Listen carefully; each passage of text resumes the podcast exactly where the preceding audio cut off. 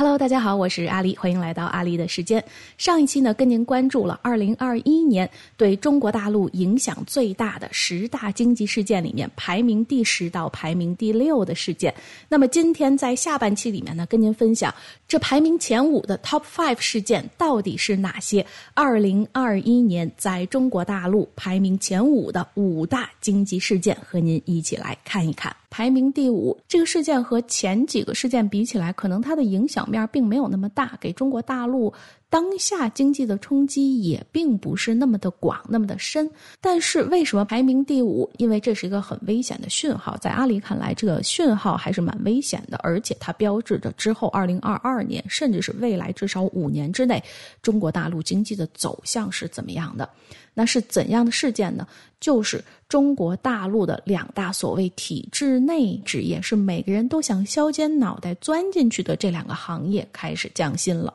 一个是教师，一个就是公务员。那么当下在中国大陆的应届毕业生，就是大学毕业生里面流传着一句话，就是说毕业之后大学生一定要拿到的两个证一个是教师证，一个就是公务员证。虽然你拿到证了，不代表你能找到工作，但是呢，如果能进入到这两个行业里面，可以说你就碰上了一辈子都吃不完的铁饭碗，一辈子都不会丢的铁饭碗。如果你还能进入到公务员行业里面，那真的是。捧着金饭碗可以享用一辈子了，但是没有想到，就是这样的铁饭碗和金饭碗，如今也是扛不住了。那么最开始的时候呢，是在中国大陆的东部沿海地区，包括东南部，像江苏、浙江、福建。那后来呢，连发达地区和一线城市也有相关的这个消息传出来，包括上海和广东等等这些省份的公务员都开始进行了减薪，减薪的浮动不一样，从一成五到。两成半。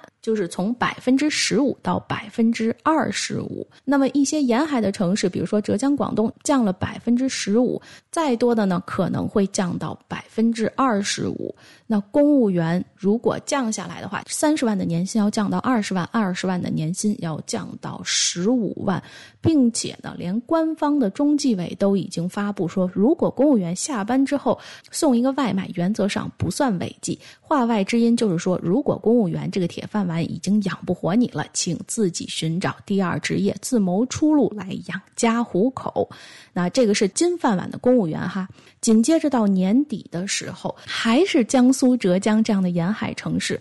教师面临着降薪。教师降薪的程度要比公务员更高一些，那它的降薪范围呢是在百分之二十到百分之三十之间，也就是说，老师的薪水要往下跌百分之二十到三十，只有曾经的百分之七十到百分之八十。虽然有关部门也出来辟谣了，说并非如此，不过呢，网络上，不过呢，网络上各种各样的教师哈，苏州的教师也好，还是湖南的教师也罢，已经都跟学校签过约了，是自愿降薪的。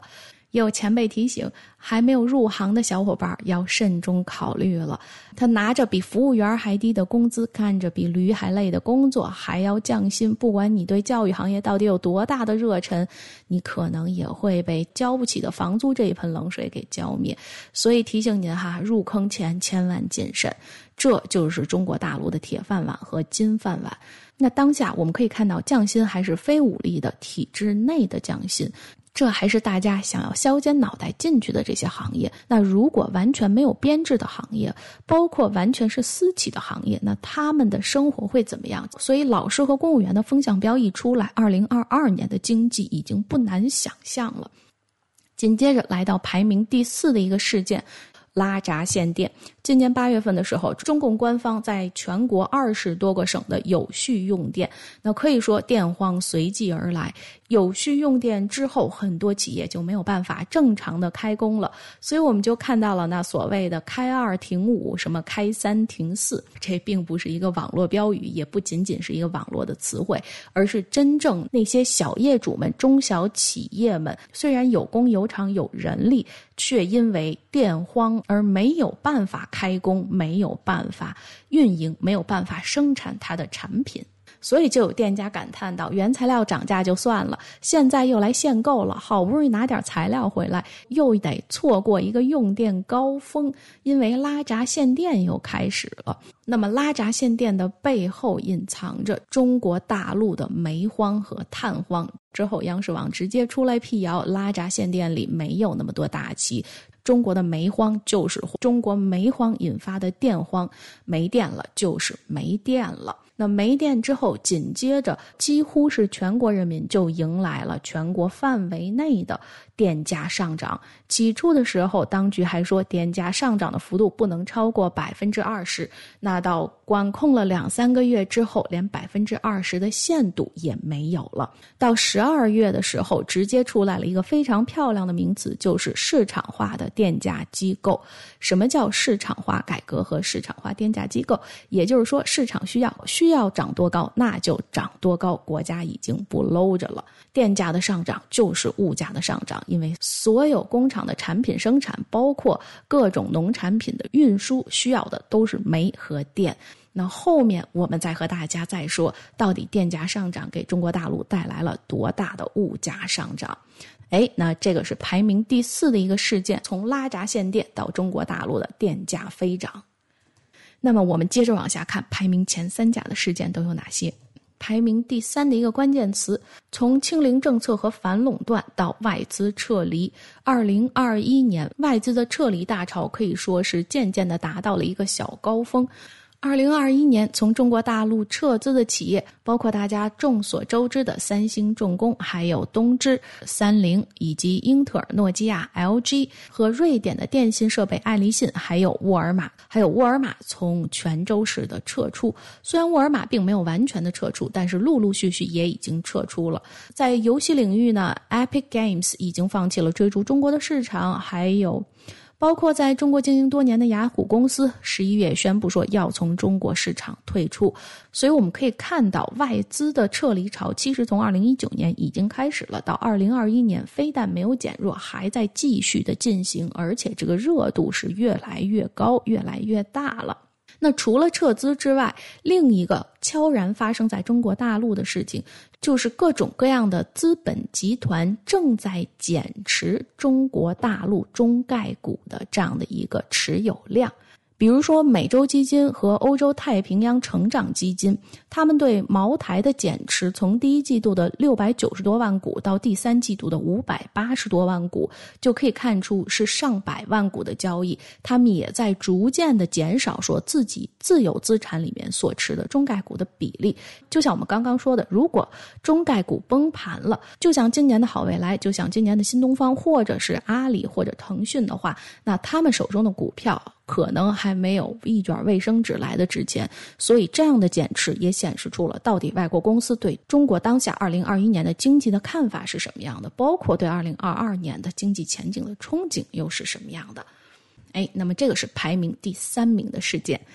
来到第二名，二零二一年排名前三甲里面第二名的事件关键词是失业大潮。这个失业大潮到底是一个怎样的数字？我们直接来看，第一个数据呢是国家的统计局公布的一个失业率的数据。那么今年的失业率的数据呢是在百分之六上下，但是这个失业数据是城镇的户籍人口的失业数据，这还没包括乡村还有非城镇户籍人口。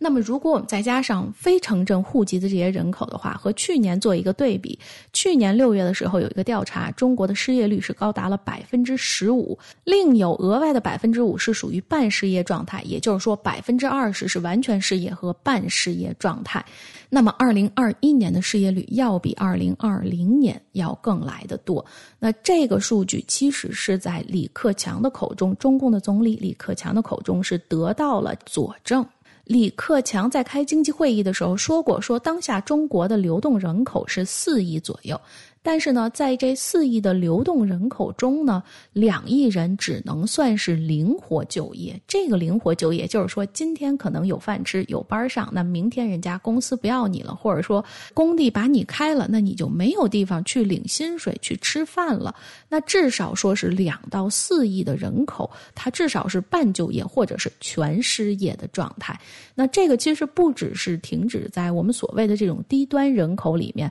就是我们常说的农民工哈，就在回城返乡的时候，哎，这些农民工就开始流动的相当的快了。即使是在那些当下的毕业生、当下的零零非常憧憬的理想公司和理想职业里面，依然有大量的这样的一个失业潮。比如说在字节跳动，就是我们常说的抖音。抖音在十月的时候就已经确认说，公司最多可能会裁员百分之七十的这样的一个人员，那就意味着说七万人可能会失业。那除此之外，包括什么腾讯还有快手也要裁员至少百分之三十的这样的一个员工比例。那还不说我们之前说的什么网易也好，或者是知乎也罢，他们的应届毕业生几乎没有转正的，都是全部。团体的团灭的状态，就是没有人拿到一个正式工，所以我们可以看到说，二零二一年虽然这些事情来的不像我们刚刚说的反垄断也好，还是那一一百八十二亿的罚单也罢，但是这些才是真真实实和当下这十三亿到十四亿的中国人每天的吃饭、买菜、柴米油盐相关的事情，失业大潮悄无声息的在中国大陆内蔓延着。通货膨胀十年内经历最高。二零二一年，因为各种各样的原因，中国大陆的通货膨胀是从零八年以来的最高值。虽然你可以在网上查到说，二零二一年整年的通胀是百分之二点三，但是你真的看到每一个月每一个月的通胀，包括和原来的比价，尤其是当下，如果你真的去到超市里面，各个省份的超市里面，你就看到了这个菜价可能是你在两年甚至三年前都无法想象的这样的一个高昂数字。还是来跟您看一组数据哈，就在十月份的时候，这一周中国大陆的农业部做了一个统计，就是在将近三百家的超市里面做了一个抽样调查，来测说当下超市里面到底普通百姓、人民群众吃的这个蔬菜的价格是什么样的，只是和上一周做一个比较，还不是说和去年做一个比较。那就发现说说整个蔬菜的价格比上一周是上涨了百分之十一到百分之二十七，还是因为这个不同的省份它上涨的幅度不同。如果我们看比较上涨比较激烈的哈，陕西省的菜价这一周之内是上涨了百分之四十一，就几乎要翻了将近一半了。可是工资并没有上涨。通货却上来了，那九月份的生产价格指数也是突破了两位数字，达到了百分之十和百分之十一之多呀。所以看得出来哈，价格猛涨，工资没有上调。那即使是铁饭碗和金饭碗的这些公务员和教师，工资甚至还下降了。那更不要说没有编制、没有保障，随时都会失业的这些人，还在面临着失业大潮。那么，这样的一个通胀背后的原因是什么呢？其实原因就在我们刚刚说的这十大事件里面。疫情的清零政策，就像当下还在封城的西安，即使你兜里有再多的钱，也是买不到蔬菜。清零政策下，整个经济的停摆，那拉闸限电，经济被一刀的切断，还有因为各种各样的天灾，像河南呀、陕西啊、山西啊这样的大水过后，农作物又被毁掉了，物流又受阻，所以从原产地开始，这个蔬菜在收获季节的时候就被大洪水淹没了。那再到后来呢，物流又不通，电价和煤价又涨了，这整个的一连串的这个产业链，它不是说从供给端断货，就是整个过程。里面的这个成本的上涨，所以我们才会看到说，二零二一年中国大陆的这样的一个通货膨胀达到了一个十年最高，超市里的菜比肉还贵，超市里的菜价让人惊掉了下巴。最后来到二零二一年十大经济事件里面排名第一的事件。其实现在看一看，差不多是把二零二一年中国大陆发生的事情都已经说了个遍了，还有什么事情呢？那这个事件可以说是更加宏观，而且这个事件可以说把之前的九个事件都给串起来了。如果回头看一下这个事件，也像是一点点中国人常说的这个天道轮回哈，报应不爽。那这件事情并不是完全发生在中国大陆境内。那么排名在第一的关键词就是剑拔弩张的国际贸易形势。如果用另一词来解释说明呢，其实就是中国大陆的战狼贸易外交。那贸易战的战火其实是从美中贸易战开始打响的。那那个时候川普还在位。美中的贸易战可以说是刀光剑影，但是直到拜登上台了，还是没有结束。至今为止呢，这个美中双方还是相互你来我往哈。中共当局刚制定了一个什么反。反外国制裁法那里面就明确的规定了，说对外国的商人、对外国的企业会有什么样的制裁。那最近呢，美国的商务部又把更多的这个有中共军方背景的中国公司列入到了贸易的黑名单里面，包括芯片的供应也没有放开口径。那现在呢，又在房地产市场上下手了。拜登呢，希望是说美国的房子留给美国人住，禁止海外人炒房。那这一类海外人大部分对准的就是中国。在美国的炒房人，那这个贸易战其实由来已久，从川普时期开始，一直到拜登就一直没有停下来过哈，可以说是你来我往。但是这并没有给贸易战画一个句号。那中共还在和其他国家展开更多更多的战狼型的贸易战，比如说刚刚从中国大陆把使馆撤走的立陶宛，那中共也是用了经济武器来进行报复呢。那么《金融时报》呢也爆出来说，说为了支持立陶宛，整个欧盟是订立了一个反胁迫工具草案，就是为了回击那些试图用经济手段来来霸凌欧盟这二十七个成员国的合法权益的。这样的一种经济事件和外交手段的出现，那这是和立陶宛，那更不用说哈，立陶宛当年就是因为台湾事件，大陆当局呢和台湾也有一些贸易上的这些摩擦和冲撞，当然远不及台海来的这么激烈了。那么台湾的凤梨今年在大陆是吃了一个闭门羹，那另一个从二零二零年到二零二一年延续过来的贸易战，就是澳大利亚和中国的贸易战。